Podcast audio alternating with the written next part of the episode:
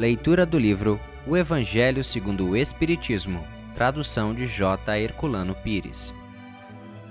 Mistérios ocultos aos sábios e prudentes. Naquele tempo, respondendo, disse Jesus: Graças te dou a ti, Pai, Senhor do céu e da terra, porque escondestes estas coisas aos sábios e prudentes e as revelastes aos simples e pequeninos. Mateus, capítulo 11, versículo 25.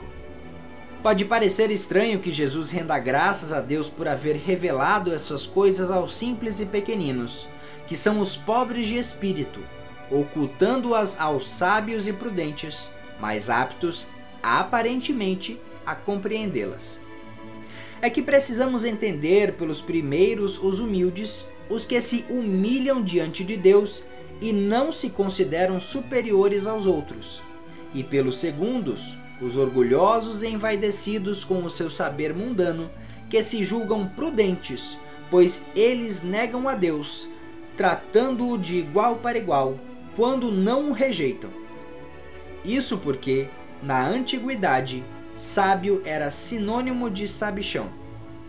Assim, Deus lhes deixa a busca dos segredos da terra e revela os dos céus aos humildes que se inclinam perante ele. O mesmo acontece hoje com as grandes verdades reveladas pelo Espiritismo. Certos incrédulos se admiram de que os espíritos se esforcem tão pouco para os convencer. É que estes se ocupam dos que buscam a luz com boa fé e humildade de preferência aos que julgam possuir toda a luz e parecem pensar que Deus devia ficar muito feliz de os conduzir a Ele, provando-lhes a sua existência. O poder de Deus se revela nas pequenas como nas grandes coisas.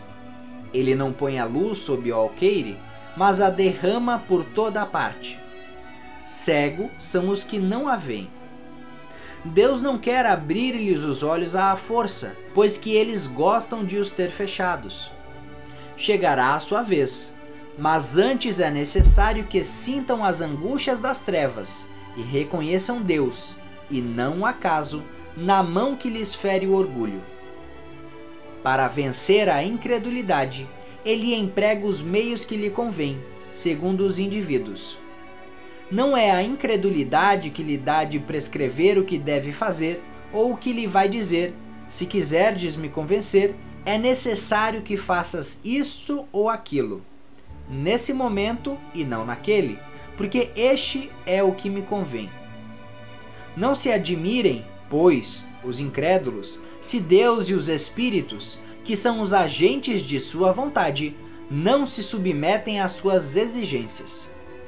Perguntem o que diriam se o último dos seus servos lhe quisessem fazer imposições. Deus impõe condições, não se submete a elas. Ouve com bondade os que o procuram humildemente e não os que se julgam mais do que ele. Deus, dir-se-á, não poderia tocá-los pessoalmente por meio de prodígios evidentes, perante os quais o mais duro incrédulo teria de curvar-se? Sem dúvida que o poderia, mas, nesse caso, onde estaria seu mérito? E ademais, de que serviria isso? Não os vemos diariamente recusar a evidência, até mesmo dizer, ainda que o visse, não acreditaria, pois sei que é impossível?